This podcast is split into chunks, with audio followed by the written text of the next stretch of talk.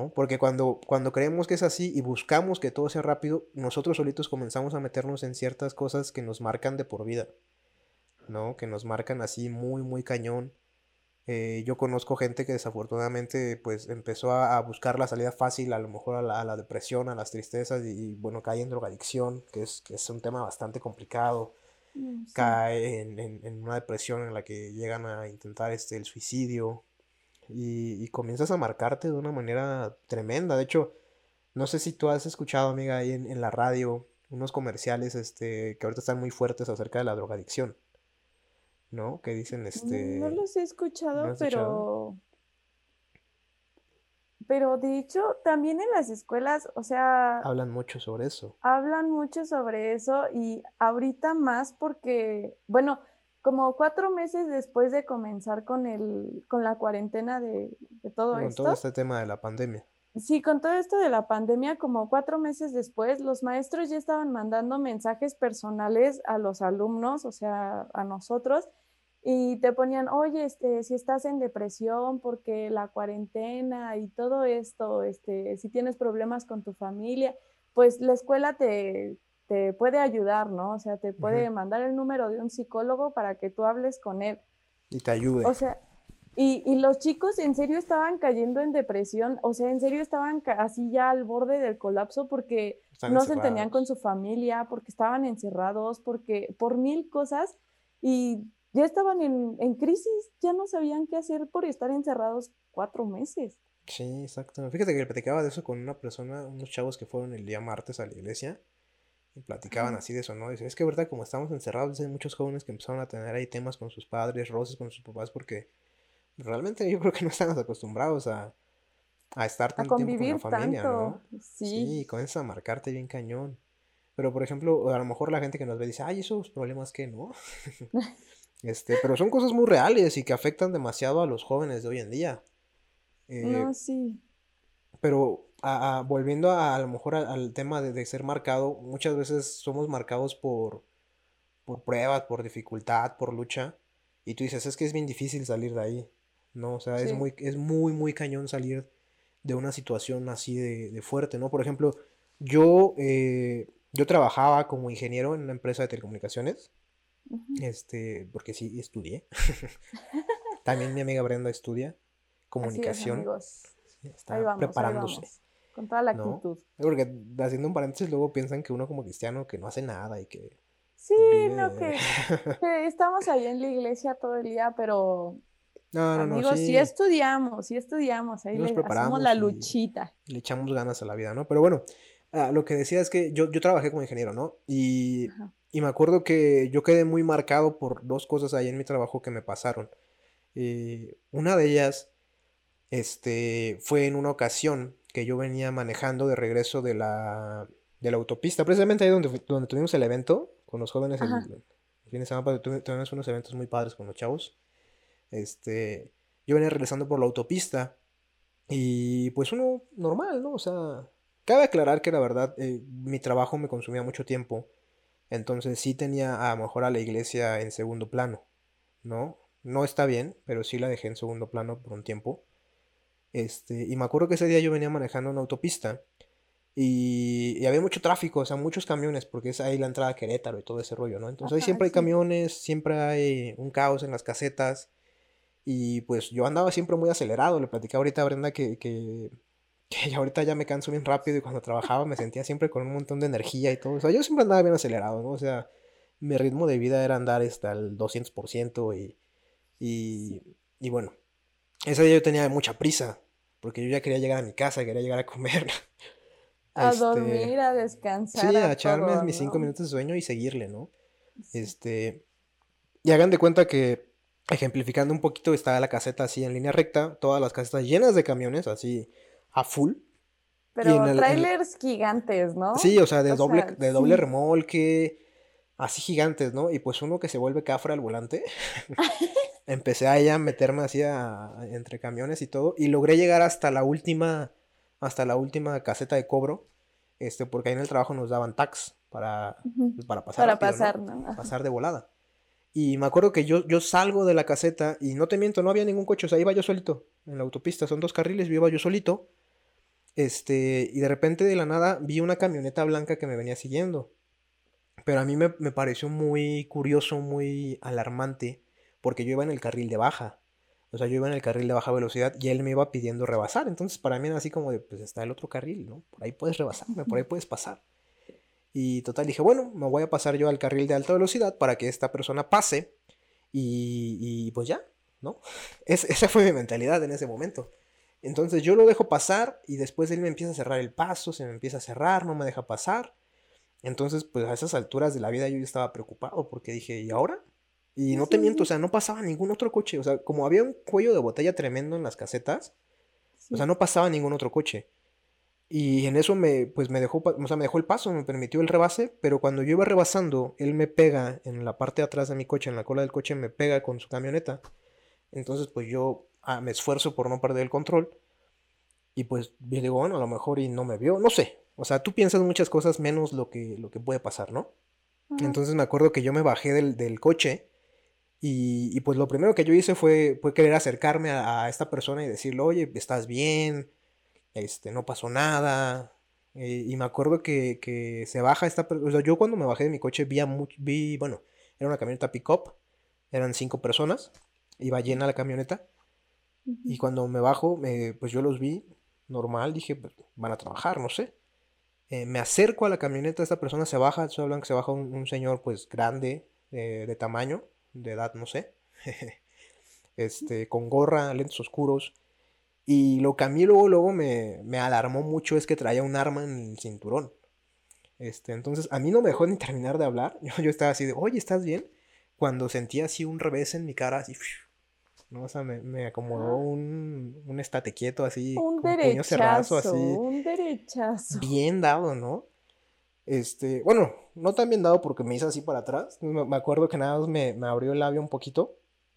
Y me saqué de onda porque dije, ¿y ahora? No, o sea, este... ¿Qué dijiste? No, claramente sí está bien. sí, fue mi culpa. yo así, no, no es cierto, yo pago, no pasa nada, vete si quieres. no, o sea, pero te empiezan a pasar un montón de cosas por la cabeza, ¿no? Y, me acuerdo que me amenaza, o sea, me, eh, me, vuelve a agarrar y me arroja al acotamiento del camino y, me amenaza, ¿no? O sea, me dice, te, dije que si te volví a ver, este, pues no te le vas a acabar, ¿no? Bueno, con groserías, obviamente. Yo estoy dándote mi, mi versión. Ajá. ¿No? Entonces, este, me acuerdo que, que sí sacó el arma de, de, de la de, de, su, de su cinturón y las demás personas, pues yo creo que también venían armadas, ¿no? No sé, o sea, yo ya no quise hacer nada porque te pones a pensar y dices, híjole, pues no, o sea, no, así no les miento, no pasaba nadie, o sea, nadie pasaba, ni siquiera como para que alguien, nadie, o sea, no pasaba nadie. Entonces me acuerdo que me amenaza, este, se sube a su coche, bueno, a su camioneta, y se van.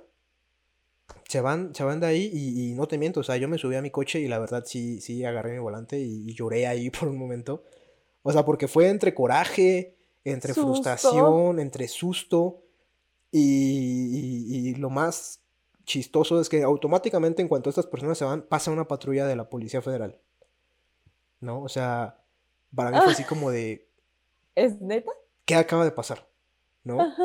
Y me acuerdo que, que llego a mi casa, este... Y pues mi mamá me ve, ¿no? Con el labio así inflamado. ah, sí. y me dice así, ¿qué pasó? Y no, pasó así, así, así. ¿Pero por qué? ¿O qué? Pues, yo quiero saber lo mismo, ¿no? Entonces, de alguna manera eso a mí me marcó muy, muy cañón porque me daba miedo manejar. O sea, por un tiempo me dio miedo salir a manejar en las noches. O sea, veía una camioneta y me paniqueaba. O sea, las dejaba pasar. Sí. No, o sea, y, y, vas, así, vas teniendo esas marcas en tu vida y yo le empecé a dar mucho peso a eso, ¿no? Y, y fíjate, bien, bien feo porque pasó como dos semanas de eso y luego tengo un accidente. Tengo un accidente en la autopista. Perdón, me falta agua. Este, tengo un accidente en la autopista porque, eh, les digo, yo andaba así a un ritmo acelerado, ¿no? Así, me acuerdo sí, que... Sí, o sea, andabas en el, en, el trabajo y enfocado en el trabajo y de aquí para acá, de aquí para acá. Cañón, cañón, cañón. Sí, sí, Y me acuerdo que yo ese día llegué a mi casa, llegué tarde, llegué como a las 4 de la mañana.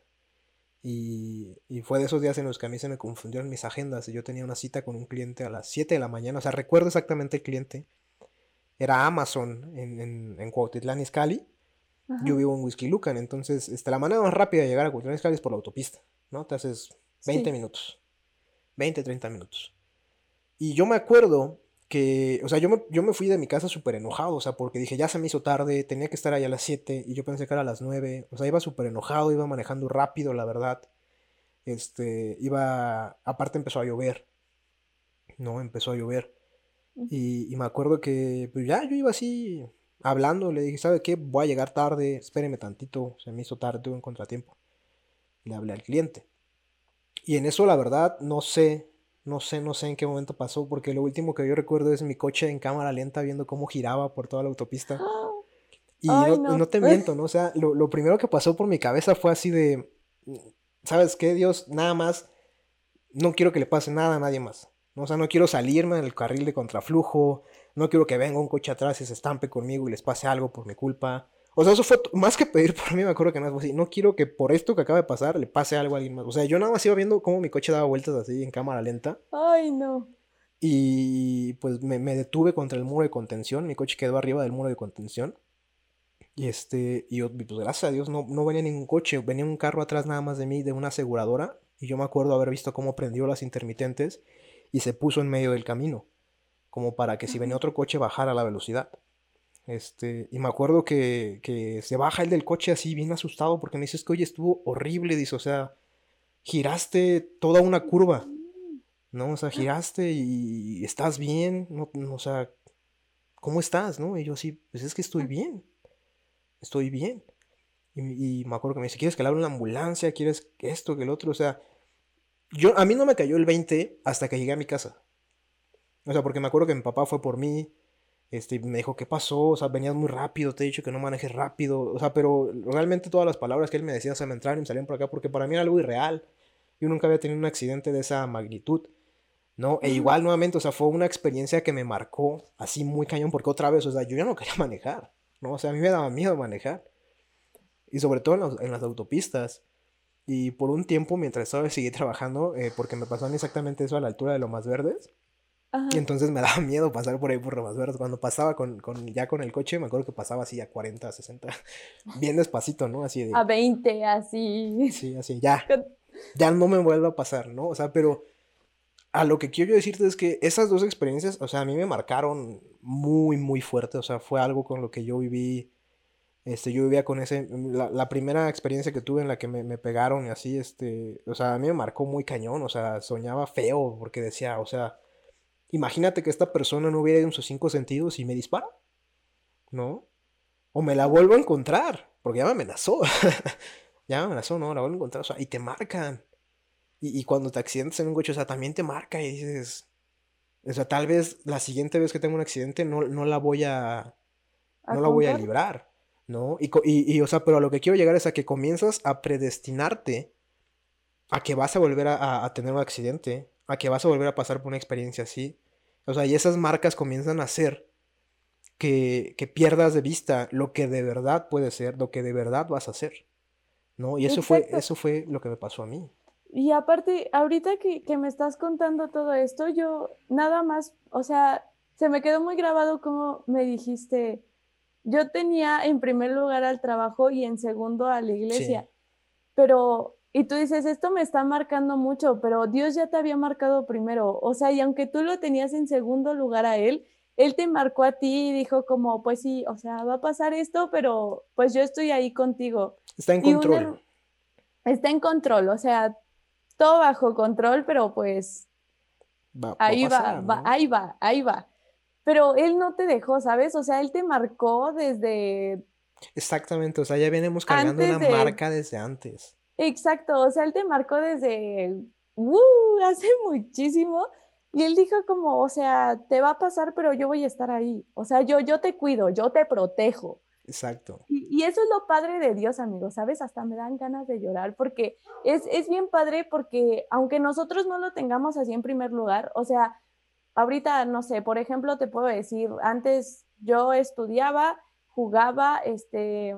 Y la iglesia después, ¿no? Dios después. No, ni siquiera iglesia. Ah, ni siquiera había Dios. Ni siquiera era la iglesia, amigo.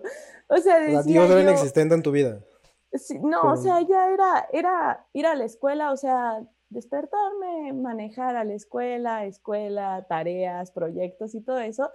Te, y, te enfocas en, pues sí, en, yo me enfocaba en el trabajo, tú en la escuela, como dices, ¿no? O sea, Y en jugar, o sea, mis fines de semana eran jugar y ya, o sea, no me enfocaba, me paraba a las 7 de la mañana para irme a jugar y domingos de NFL. Y ya, yo decía domingo de NFL, todo relajado. No me lo toquen, o sea, mi domingo. No me lo toquen, mi domingo es de americano y ya. Y, y pues así estábamos acostumbrados, o sea, y ya llega, y, y, Dios estaba ahí, amigo, o sea, yo sé que Él estaba ahí. Él está presente, o sea, Él está ahí. Él está, y, y me marcó desde muchísimo antes y dijo como, bueno, te voy a dar chance, pero llegó un momento en el que dijo, no, o sea, ya iglesia totalmente y sí me costó dejarlo, ¿sabes? Porque tienes que entregar cosas que a ti te gustan, o sea, y es en este cambio donde Dios te dice, dámelo porque yo te voy a dar algo muchísimo mejor. Sí. Pero tú aferrado.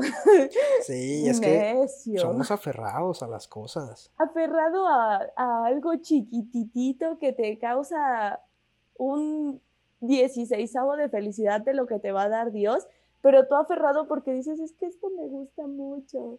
Y Dios te dice como, dámelo, yo te voy a dar algo mejor. Y nosotros aferrados. Pero, o sea, a lo que quiero llegar con esto es que Dios nos, nos marcó, amigo. O sea, Dios sabía que te iba a pasar, pero ahí estaba, o sea, no te soltó y ahí permaneció. y ahorita yo creo que tú estás en... Ahorita yo creo que tu prioridad es, es la iglesia, ¿no, amigo?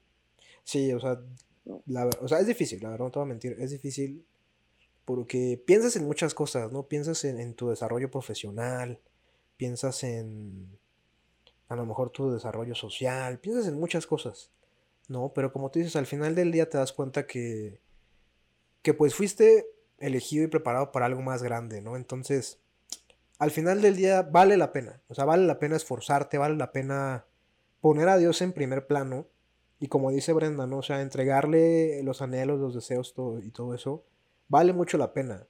Vale mucho la pena. Y, si tú que me estás viendo eres de los que dicen, no, no es cierto, yo te digo, sí, sí vale la pena. Tal vez por un tiempo te las vas a ver difícil, vas a darte topes en la cabeza, pero vas a entender, vas a entender el propósito y vas a vivir el proceso, como te digo, porque no piensas que es de la noche a la mañana, ¿no? O sea, es un proceso que se tiene que cumplir. David cumplió con el proceso y mira todo lo que él fue, todo lo que él hizo. Y así hay muchos hombres en la Biblia que cumplieron con un proceso que Dios tenía predestinado para ellos, hombres y mujeres, ¿sí? O sea, niños incluso, todos por igual cumplieron con un proceso, ¿no? Entonces es, es, algo bien interesante, es algo muy, muy, muy cañón que tenemos que aprender a entender y a dimensionar y dejar de creer eh, dejar de tener confianza en Dios y comenzar a creer que no importa lo que estemos pasando hoy en día, o sea, fuimos marcados por Dios. Y tú te preguntarás a lo mejor, porque desde que hemos hablado estamos diciendo de la marca, la marca que Dios nos dejó. Ay, pero ¿qué marca es? Entonces, ¿qué marca? Y nosotros sí, te estás corridos, en el cuerpo, ¿no? o sea, una, una, de las marcas más grandes que Dios hizo por ti fue cuando, o sea, y tal vez una cliché, ¿no? Pero es cuando mandó a su propio hijo a que muriera por ti, por mí. ¿No? O sea, esa es la marca más grande. O sea, hoy nadie muere por ti. Y la gente que te dice, yo moriría y recibiría una bala por ti, es fácil hablar cuando la situación no está ahí al rojo vivo. Sí, cuando no está presente. O sea, Exactamente, es fácil hablar, pero las acciones... Esas son las que realmente importan, ¿no? Y, y él te marcó de esa manera. O sea, imagínate vivir con esa marca de decir, alguien dio su vida por mí para que yo fuera una mejor persona para que yo fuera mejor de lo que pienso que voy a hacer, para que fuera mejor de lo que creo que voy a hacer. O sea, y vivir con una de esas marcas y dimensionarla de la manera correcta es algo bien tremendo porque cuando lo entiendes, cuando lo dimensionas correctamente, aprendes a llevar el proceso, aprendes a, vivir confiado y aprendes a, a darle el lugar a Dios que se merece en tu vida. Porque yo he conocido gente que, que me dice, es que yo, yo conozco de la Biblia, ¿no? Pero no viven como si conocieran de la Biblia, no viven como si conocieran de Dios, porque precisamente fueron marcados a lo mejor por maltrato, a lo mejor por experiencias, a lo mejor como la que yo viví o más fuertes. Y es cuando dices, no, no, o sea, si es Dios y voy a vivir de esa manera, mejor, mejor sigo en donde estoy, ¿no? Y, y piensas que estás mejor, pero si te pones a analizar tu vida, tal vez tienes broncas más grandes de las que tendrías estando sujeto y estando apoyado y estando eh, siendo sostenido por la mano de Dios. ¿No? Exactamente, amigo. Aparte, pues su palabra lo dice, ¿no? Que en Él todo lo podemos. O sea, yo creo que si entregamos literal, pues nuestra vida como Él nos lo pide, las cosas se vuelven más fáciles. O sea, al principio, la duda, la duda, dices como, es que la duda, la incertidumbre. Exactamente, dices como, ¿y si? Ay, no, mejor no. Mejor no desde afuerita, exactamente. Pero, pues hay que ser valientes, amigo. O sea, hay, que, hay que ir con todo, hay que ir aferrados.